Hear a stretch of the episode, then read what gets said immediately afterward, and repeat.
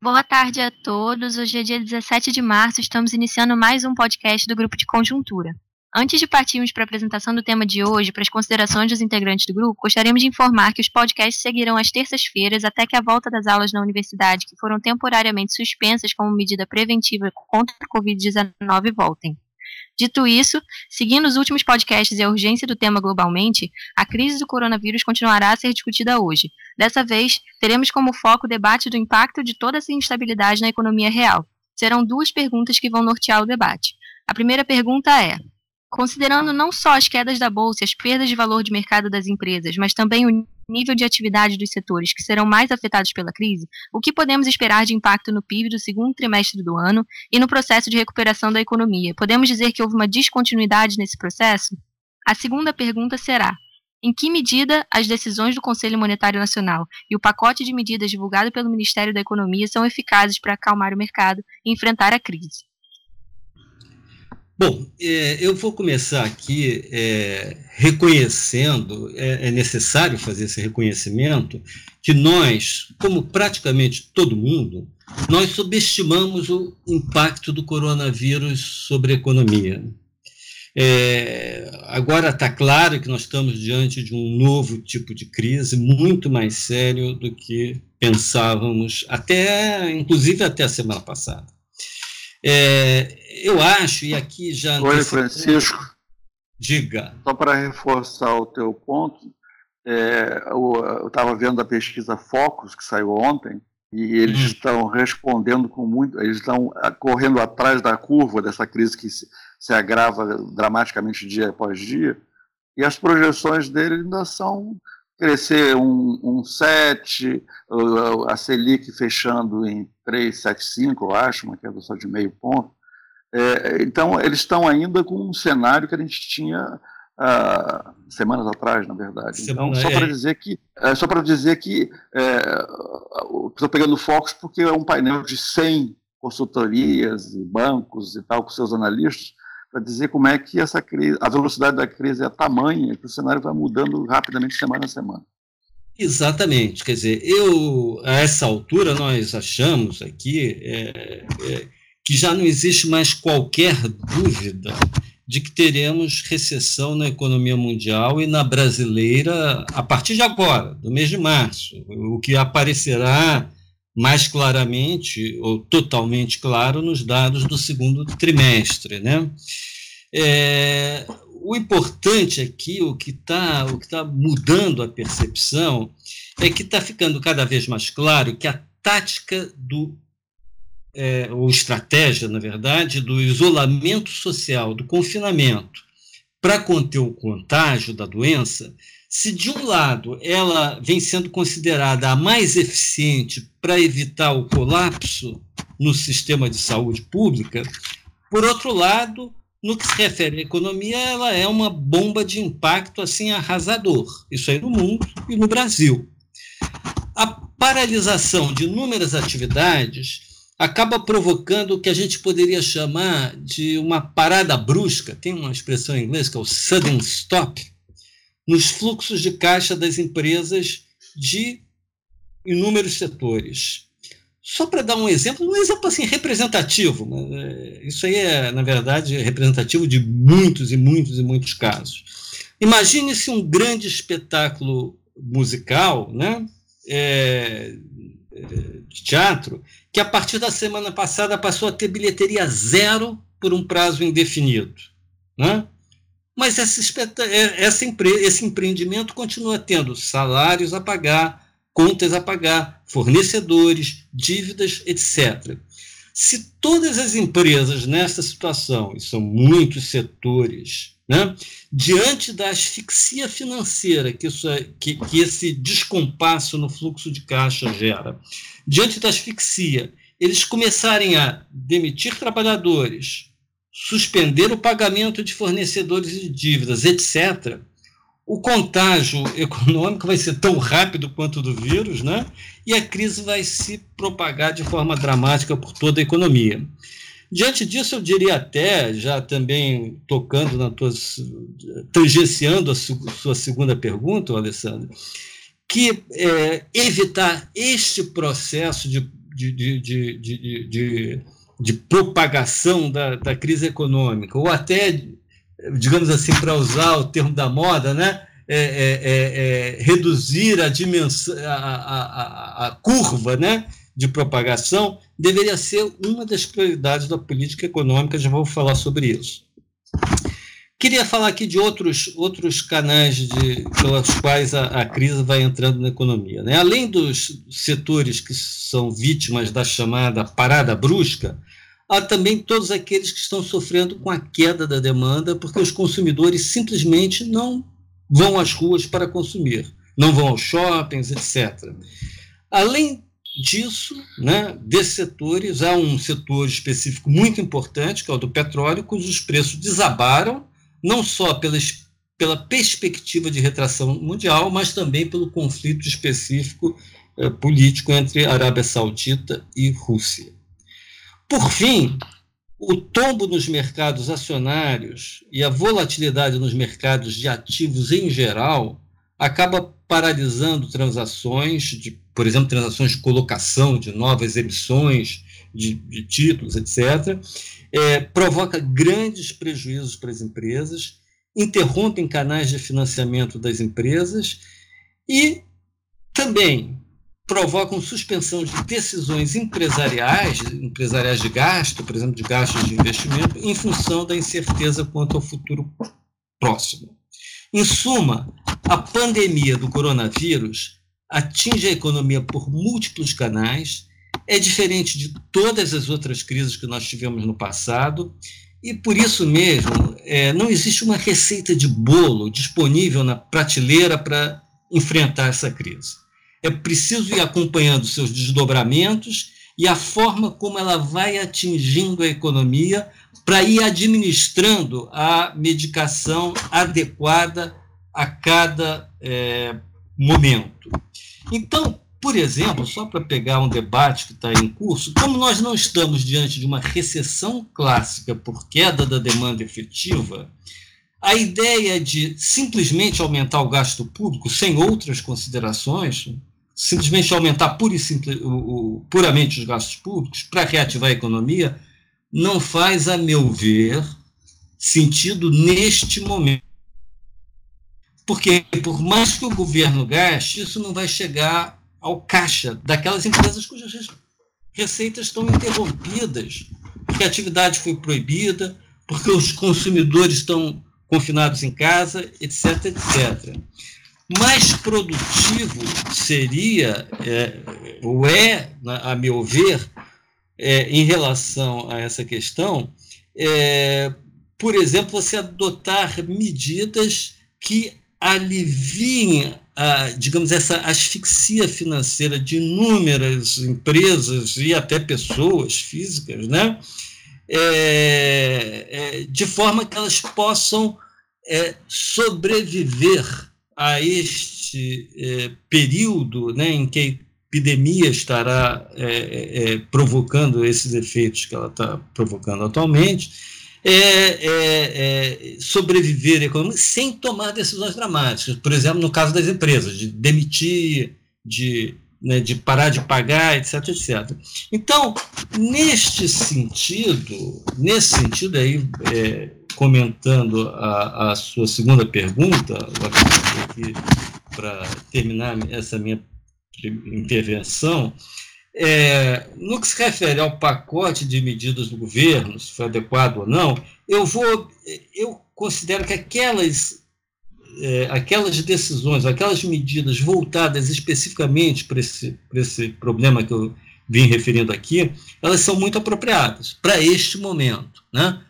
Em momentos seguintes, outras muitas outras medidas vão ter que ser tomadas talvez uma, uma uh, medidas, inclusive, de sustentação em geral da demanda efetiva sejam importantes um pouco mais adiante. Mas, nesse momento, medidas como garantir capital de giro das empresas para impedir demissões, é, adiantar, é, é, adiar por, por, por, por algum período, por três meses, por exemplo, o pagamento de contribuições ao FGTS, outros impostos, etc., dar crédito as empresas, estender através, inclusive, dos bancos públicos, da Caixa Econômica, etc., medidas que facilitem a tomada de crédito, tudo isso, que facilitem a liquidez, né? É, tudo isso me parece pertinente neste momento. Há outras medidas que são mais, é, são mais é, sujeitas a controvérsias. Eu acho que, pela conversa que a gente teve preliminarmente, parece que a Margarida tem uma visão crítica em relação a algumas outras medidas, mas eu acho que quanto a essas que, que eu estava fazendo referência aqui, eu acho que não, não, não, não, não cabe muita dúvida de que eu acho que elas são apropriadas a este momento. E não há dúvida que daqui para frente muitas outras vão ter que ser tomadas. Em relação aos juros, acho que também é, muitas das dúvidas que existiam quanto à redução da taxa de juros há pouco tempo, agora já não, já não cabem mais, parece, uma redução da taxa de juros e outras medidas que facilitem a liquidez, que deem alívio financeiro às empresas, é, parecem é, apropriadas. Então eu paro por aqui. É, não sei quem pega a bola aí, é, Caio, talvez. Eu posso pegar, Acho eu, eu, posso. posso pegar. Sim, então, tá. sim Alessandro. Sim, Margarida. Bom, então, em relação a, a, essa questão que você colocou, Francisco, sobre as medidas que foram, é, que foram usadas para privilegiar o alívio financeiro das empresas são muito bem-vindas, quer dizer, né, são, eu também concordo. Agora, eu tenho algumas ressalvas em relação às medidas que foram adotadas, vamos dizer assim, para é, estimular algum consumo na economia, né? Então, em particular, o pagamento do abono salarial antecipado, o 13º, primeira e segunda parcela para INSS, pensionistas e aposentados, e um aumento aí do número de beneficiários do programa Bolsa Família. Foram essas basicamente as medidas tomadas para tentar manter algum consumo e alguma renda. E, em certa medida, eu considero que essas medidas estão protegendo uma parte da população que nesse momento de crise aguda, de parada abrupta, não são aquele segmento que mais vai sofrer né, os impactos da crise. E aí, em particular, eu gostaria de chamar a atenção que nós no Brasil temos tido uma recuperação do mercado de trabalho, mas como todos nós sabemos, é uma recuperação do mercado de trabalho onde a informalidade ganhou espaço. E são essas as pessoas exatamente que nesse momento estão completamente desprotegidas dos impactos da crise, com essas interrupções é, enormes sobre fluxo de caixa das empresas, né? Então, essas pessoas continuam é, desassistidas e o impacto aí vai ser muito grande. Então, eventualmente, o governo poderia dedicar a esse conjunto de pessoas né, medidas tópicas. Então, por exemplo, facilitar um processo de renegociação de dívidas dessas pessoas junto ao sistema financeiro, é, eventualmente reduzir ou atenuar o pagamento de impostos dessas pessoas físicas ou jurídicas, que muitas delas são conta própria, né? E tem aí uma figura jurídica por trás. Então, dá uma aliviada nesses pagamentos, porque essas pessoas hoje estão absolutamente fora da proteção. Caio, sua posição em relação é, a isso? Em relação a essa questão da Margarida? Não, não. É, em relação à questão geral, né? Geral. É, é, a Alessandra é, colocou né, como uma pergunta inicial se estamos diante de uma descontinuidade no comportamento da economia, no processo que estava em curso. Certamente estamos de forma contundente. Eu acho que as perspectivas de crescimento, de desempenho da economia brasileira em 2020, crescimento em 2020, mudaram radicalmente exatamente em março. É, isso aconteceu porque não, não houve uma grande. Bom, continuando o que eu estava falando sobre essa mudança de cenário em 2000 2020, a partir de março, estava é, me referindo à piora das condições financeiras dramáticas no mundo e no Brasil nesse período, em março. E no nosso caso, há um fato novo, é que começa, começou a chegar ainda de maneira bem mais branda do que em outros países, mas chegando as medidas de é, restrição à circulação de pessoas, né? do chamado distanciamento social, que é uma medida considerada fundamental dentro do combate a essa epidemia. É, é, nesse caso, isso significa o seguinte: é, se a gente olhar o crescimento da economia brasileira que vinha até o coronavírus, e de, provavelmente se estendeu aí ele publicou mesmo, foi a partir do final de fevereiro e março, que é a Nós olhando para o, o crescimento da economia brasileira que vinha acontecendo, era um crescimento muito apoiado em serviços do lado da oferta e consumo das famílias do lado da demanda. É, e, é, visto por essa ótica, é possível, bem possível, que o impacto não tenha sido tão relevante assim nos dois primeiros meses do ano, porque, de fato, não houve é, essas medidas que mais atingem serviços, são as que estão começando agora, são as que têm a ver com essa é, restrição à circulação de pessoas que produzem essas linhas paradas das economias. É, isso não estava presente em, em, janeiro. Agora a gente agregou um novo fator, que é uma interrupção. É, uma, uma, o setor serviço agora vai sofrer fortemente, ele é de longe o, o principal, é dois terços do PIB, e o próprio consumo das famílias agora também vai ser bastante impactado. Antes eu diria que provavelmente o impacto mais negativo estava ainda em indústria, é, do lado da oferta e do lado da demanda em exportações e investimento. Agora a gente agrega dois, setor, é, dois setores que vinham comandando o crescimento que tem um peso enorme no PIB, consumo das famílias e serviços. Então esse é o, é o quadro que a gente tem. É, é seria é, é, isso significa, isso aponta por uma por um, um PIB no segundo trimestre que praticamente é certo que vai ser negativo, ou seja, vamos ter uma queda do, no segundo trimestre em relação ao primeiro. É, quanto ao desempenho do primeiro trimestre, talvez a gente escape de queda, porque o, a, a, piora do cenário se deu muito concentrada em março. É, então, é possível que o primeiro trimestre ainda mostre um leve crescimento em relação ao quarto. É o número mais provável, a gente não tem a certeza sobre isso. Agora, no segundo trimestre, eu acho que a probabilidade é quase 100%, praticamente 100% de uma queda do PIB. Não se sabe a intensidade, essa é a ver. Mas que vai, porque agora contagiou direto serviços, consumo das famílias, que se agrega ao que já vinha complicado, que era a indústria, que era o investimento do lado da demanda, que eram as exportações do lado da demanda, etc.